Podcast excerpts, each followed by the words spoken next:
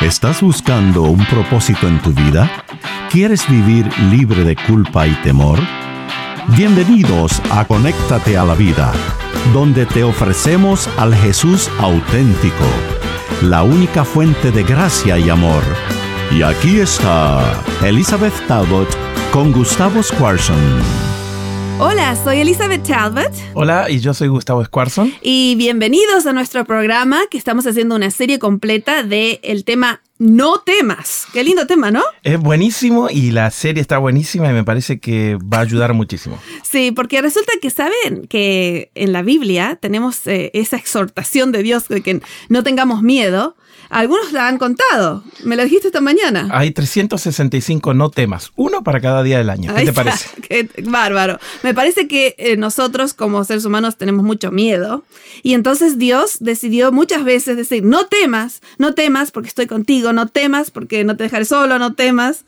A Ah, tal punto que lo pone uno para cada día. Así que cuando te levantes, Sí. tenés que elegir alguno. Porque el miedo es una de las cosas que más te paraliza en la vida, ¿no? Sí, sí, hay miedo a tantas cosas. Nosotros vamos a hacer una, una serie de varios temas, de, de diferentes historias en la Biblia que dicen no temas, y cada uno va a tomar un diferente lado del miedo, ¿no? Porque hay miedo al futuro, hay miedo a lo que nos pasó en el pasado, hay miedo al presente. Y ojalá que cada uno de los que están escuchando ponga el dedo, ¿no es cierto?, en ese no tema, porque Dios le está hablando específicamente a él. Exacto, exacto. Así que este, esta semana vamos a hacer historias que vienen del Pentateuco y de Josué, o sea que de los primeros cinco libros de la Biblia y del libro de Josué, en el que Dios les dijo, pueden elegir las- la fe sobre el temor, no necesitan vivir con miedo por más que haya situaciones. A ver, a ver, de nuevo la frase, la, la fe sobre... Me gustó, me gustó. Ok. Elegir la fe sobre el temor. Ah. Así que todos tenemos la elección, siempre, no importa en qué circunstancia estamos, de elegir la fe en vez del temor. Qué bueno saberlo, porque cuando vos estás en el medio del miedo, Sí. es imposible ver la luz al final del túnel y Eh, nunca te, tenés la capacidad de saber que tenés el- la elección. Qué bueno es saber eso. Sí, siempre tenés esa elección. Eh, ¿Tuviste alguna vez en alguna circunstancia en la que te dio Mm. miedo y tuviste que, el, el tema de hoy es no temas las promesas de Dios, que tuviste que decir, bueno, Dios prometió esto, así que con eso me voy a quedar, aunque lo que veo es otra cosa. Tuve una situación que me llevó tiempo poder entenderla cuando era bastante joven. Uf, ok. ¿Hace muchos años atrás? No, no vamos a hablar del tema ese, pero bueno. eh, en la cual eh, yo jugaba deportes y mis rodillas se me enfermó y nadie sabía lo que tenía. Fui a 20.000 especialistas. Bueno, está un poquito exagerado, Sí, va- sí, varios sí, exagerados, varios de No, especialistas. es una manera de decir que para mí, a la edad que tenía, era. Fui un era- montón. Claro, viste, Sí. era. era y me- el último me dijo: Mire, le dijo a mi mamá, no sabemos lo que tiene, es muy probable que tenga cáncer. Ay. Y lo más seguro es que no vuelva a caminar. Y Ah. Entonces, imagínate, a los 16 años, eh, Ay, en ay, plena euforia deportiva y juvenil, Sí. eh, viste, yo me acuerdo esa noche cuando tenía la, la rodilla hinchada, tirarme a la cama y decir, Señor, bueno, que sea lo que Dios quiera. Pero lo entiendo ahora, viste, Sí, en ese momento. era difícil. El miedo, por ejemplo, el miedo de no, de, de no jugar ya con eso. Con eso ya era Si mucho. me hubiera dicho caminás, pero no va a jugar más. eh, después agregarle sí. el hecho de no poder Exacto, caminar. exacto. ¿Viste? Y agregarle el hecho de que la gente me estaba medio diagnosticando algo, porque no sabía lo que tenía. Entonces, el miedo de esa noche lo recuerdo como una Hasta noche fatal. Y ahora que tenés 80 años, seguís caminando re bien. ¿Viste? No, Gustavo no tiene 80 años para los que no lo ven, tiene, tiene muchos menos. Es más, es menor que yo, así que voy a dejar ese tema. Hoy vamos a hacer No temas las promesas de Dios. Vamos a estudiar un- una historia de eh, Abraham, uno de los primeros patriarcas que tenemos en la Biblia, este, que, que nadie sabe que él en un momento tuvo miedo y, y que Dios le tuvo que decir no temas. Así que hoy vamos a ir a Génesis, desde el principio de la Biblia al capítulo 15, donde encontramos eh, una cosa que ma- la mayoría de la gente no sabe, que Dios le tuvo que decir a Abraham que no temas. Por- Porque uno, ¿por qué te parece que Abraham tenía miedo de algo? Si Abraham tenía todo. Bueno, yo creo que le pasó como mi historia. Tuvo todo al final, pero en el proceso en el cual Dios te va moldeando, Mm. los miedos forman parte de la estrategia enemiga para poder desanimarte. ¿no? Desanimarte, ¿no? Claro. Este, una de las razones por las que estamos haciendo esta serie es para, porque sabemos todos que hay muchas razones para tener miedo. Uno, pone las noticias ya tiene miedo por todo lo que está pasando. Este, así que en un momento uno tiene que entregarse a que Dios sabe la vida de uno y va a estar con la presencia de Dios con nosotros. Pero Dios le tuvo que dar un pacto a Abraham y empezó, vamos a leer en el capítulo 15, versículo 1 y 2, cuando, cuando Dios le dice que no tema. Después de estas cosas, dice Génesis 15.1, después de estas cosas vino la palabra de Jehová a Abraham en una visión, diciéndole, no temas. Abraham, yo soy tu escudo, tu galardón será solamente grande en sobremanera. Sí, y, y, respondió Abraham, Señor Jehová, ¿qué me darás? Siendo así que ando sin hijo y el mayordomo de mi casa es, es, es, es, es Eliezer. Él, resulta que eh, Dios le había prometido a Abraham un hijo, pero, pero se está poniendo viejito Abraham y, este, y parece que le agarra un poquito de miedo de que no va a tener descendencia. ¿Qué, ¿Qué va a hacer Dios? Y entonces Dios empieza, yo soy tu benefactor, soy tu escudo, soy tu esto, soy tu lo otro. Y dice Abraham, ¿y qué, me, qué, qué, qué, qué está hablando? No entiendo. Claro, y en aquella época el no tener hijo era un, una cosa grandísima, viste, grave, para tener miedo, porque no tenías seguridad social al final de tu vida, ¿no? Exacto. Eh, eh, para tener, no tener hijos eh, quería decir que no solamente no ibas a tener descendencia, sino que no ibas a dejar un legado en esta tierra, que tu fortuna y a quién iba a ir. Entonces Abraham empieza, en este tiempo empieza a buscar una solución. Dice, ah, ¿será que estás hablando de Eliezer? Y Eliezer era su... Ahora viste que la tendencia del ser humano siempre es esa, ¿no?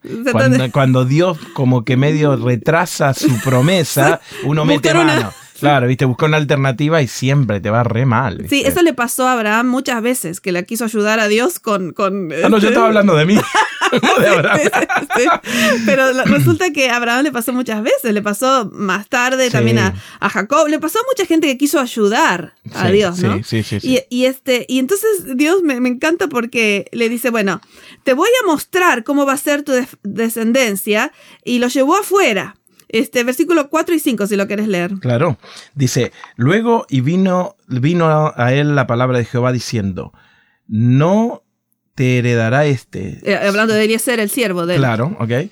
Sino un hijo tuyo será el que te heredará. Y y lo llevó afuera, fíjense lo que dice, y mira ahora a los cielos y cuenta las estrellas, si las puedes contar, y le dijo, así será tu descendencia. Así que, a- Abraham, ya no me digas más nada, porque yo te estoy diciendo que no temas, porque los planes que tengo para, para vos son mucho más grandes de lo que alguna vez te imaginaste. Mira las estrellas, ¿cuántas son? Si las puedes contar, puedes contar tu. Claro, pero viste, la, la frase tuya de la fe sobre el temor no es una parte teórica, sino una parte experiencial. Dios lo llevó afuera y le dijo, mirá, mirá, mirá, mirá, mirá. O sea, si vos estás en el medio de un temor, de un miedo, viste, de algo que te está opacando tu vida, no es algo simplemente que vos tenés que eh, leerlo, viste, Sí. leerlo en la Biblia no es suficiente en este momento. Exacto. Hay, hay- hay que decir, bueno, yo voy a creer que este Dios está conmigo, aunque en este momento no vea por las circunstancias. Y quizás mirar para un lado donde no estás mirando. Abraham no- Claro, viste, tuvo que mirar al cielo. Tuvo que mirar al cielo, a la estrella. Capaz que la Eh, solución está en algo que Dios te quiere mostrar alrededor exacto. tuyo. Bueno, y aquí Abraham se convierte en lo que llamamos el padre de la fe. No hay ningún versículo en toda la Biblia ah, que le precede al versículo 6, que, se- que es, es la- la prim- el primer versículo que tenemos en la Biblia, donde dice que se le fue contado por justicia el hecho de que él creyó. Este, este es el primer versículo de la justificación por la fe que decimos, Mm. que cuando Dios te dice algo y vos le crees, Él te lo cuenta como que este, sos justo delante de Ya Él. te lo acredita en tu cuenta, eh, ¿no? eh, sí, por, solo por haber creído, no porque hiciste algo, sino Eh, porque claro. creíste algo. Ujú. Y entonces el versículo 6 es uno de los más importantes de la justificación por la fe. Si lo quieres leer. Dice, y creyó a Jehová y le fue contado por justicia. Justicia. Después esto lo va a hablar Pablo, lo va a hablar el salmista, van a hablar de cómo Dios justifica no por lo que uno hace, sino por lo que uno cree. Cuando cree en lo- la palabra de Dios. En este caso, no temas las promesas de Dios. Así que Dios va a hacer un pacto en ese mismo momento con Abraham. Y me encanta el hecho de que siempre la introducción, tanto en el versículo 1 como en el, el versículo 7, que empieza ahora, lo primero que hace Dios es introducir eh, es, es quién es Él. Yo soy Jehová. Así que vamos a empezar con eso, dice Dios siempre, cuando Porque- da un pacto. Claro, porque Liz, la- las promesas eh, de Dios están basadas en su carácter y su carácter está expresado en su nombre. Sí. Entonces, Lo primero que dice, yo soy, yo, este es el que está haciendo con- contigo el pacto. ¿no? Es, viste, es, es como cuando tu nene confía en vos por lo que vos sos. Yo soy tu papá. sos tu papá, así ¿viste? que ahora te digo lo que voy a hacer. Y en el, en- al, al de vos decirle a tu nene, a tu nena, "Eh, yo soy tu papá, eh, hay un montón de experiencia detrás. Es verdad, papá me estuvo acá, estuvo, Estuvo acá, acá, no- acá, me quiere, etcétera, etcétera. Y entonces él va a ser uno, eh, uno de los eh, pactos más interesantes que va a seguir, por supuesto, por toda la Biblia. En este caso, le hace la promesa. Este, ¿Qué va a pasar con su descendencia? Y entonces ah, pasa algo bien raro, si tienen tiempo de, de- de leerlo. El, eh, Dios eh, corta un animal por la mitad que en aquel tiempo se usaba hacer para hacer un, eh, un pacto. Como ahora escribimos documentos, pero en aquel tiempo no era así. Y entonces pasaban ambas personas del pacto por medio de los dos animales, de las dos partes. Pero en este caso va a pasar Dios solo. Le va a dar un sueño a Abraham y la llama de la presencia de Dios va a pasar como diciendo, este pacto lo voy a hacer, no importa lo que pase, yo me estoy comprometiendo que va a haber una descendencia que va a traer redención. O sea que él está garantizando. es unilateral el pacto. Sí, ok, a eh, ver, a ver, explícame, explícame. Sí, Unilateral en el sentido Sí, de que porque hay, Dios... eh, existen contratos, ¿no? Que si vas a hacer esto, yo hago esto. Claro. En el caso de Dios haciendo, una, eh, haciendo un plan para redimir el mundo, es unilateral. O sea, Él va a redimir el mundo sí o sí, a través de la descendencia de Abraham. No todos van a elegir ese, ese pacto, pero Él está diciendo, yo acá estoy haciendo un pacto con la Claro, raza cuando humana". hacemos un pacto entre dos personas, una puede fallar, una no Eso es- puede es más un cumplir. contrato. Claro, pero cuando Dios te hace un pacto, Él en decidió, este caso, sí. Mm, eh, es- interesantísimo, sí, es muy muy bueno. interesante. Sobre Y- todo porque te da una seguridad absoluta. Dios es- nunca falla, Dios nunca llega tarde, Dios nunca. Exacto. Y no solo eso, sino que le da la profecía que, que su descendencia va a estar 400 años y eh, después si tienen tiempo lean del versículo 12 al 16, que dice van a estar en eh, esclavos, etcétera, etcétera, pero después va a venir uno que los va a, A redimir. a redimir, ¿no? Y, que, y el resto de la historia, por supuesto ustedes saben que Jesús, el Mesías, iba a venir del pueblo de Israel, que eran descendientes de De Abraham. Claro. Y entonces es- este pa- pacto unilateral es muy importante. Este, y hay un versículo que, que me gustaría que leas, este versículo 18, si querés. ¿Cómo no? Sí. Eh, en aquel día hizo Jehová un pacto con Abraham diciendo, a tu descendencia daré esta tierra desde el río de Egipto hasta el río grande, el río Éufrates. Así que no solo le dijo lo que iba a pasar con su descendencia por 400 años y todo lo demás, sino que geográficamente le dio un mapa. Le dijo, eventualmente tu descendencia va a estar desde el río grande de Egipto hasta el Éufrates. Y no sé si sabes cuándo se cumplió esa profecía de- del, del territorio. A ver, contame. Solamente bajo el rey Salomón. Mm. El rey Salomón tuvo eh, el territorio que- más grande que fue de Egipto al río Éufrates. Mm. Y esa, esa, ahí fue cuando, eh, por supuesto, Dios ya lo había eh, profetizado y lo había prometido. Pero este, el tema más importante que tenemos aquí en estas promesas es el de la justificación por la fe, que eventualmente Pablo va a agarrar en Romanos 4 y va a decir, ¿se acuerdan del patriarca Abraham? Él fue justificado no por lo que hizo, sino por lo que creyó. Por eso es tan importante que eh, entendamos que lo que creemos realmente nos da el punto de vista de nuestra vida.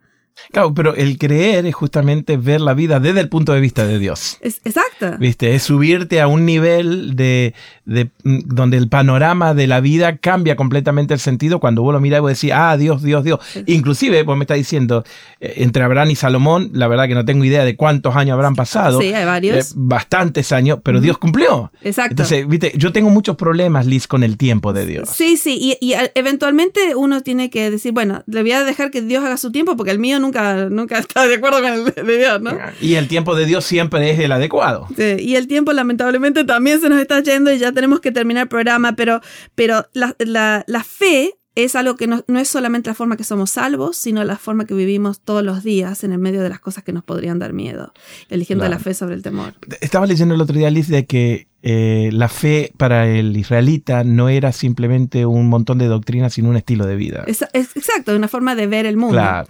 Así que Abraham se miró a sí mismo, miró a su esposa, vio que los dos estaban en edad y, y entonces miró las estrellas y dijo, voy a confiar en las promesas de Dios. Y esperamos que hoy, eh, si estás en un momento difícil, eh, llegues a, cre- a creer que Dios ya ha prometido que te va a salvar y que va a estar contigo. Así que siempre elige la fe sobre el temor. Hasta la próxima.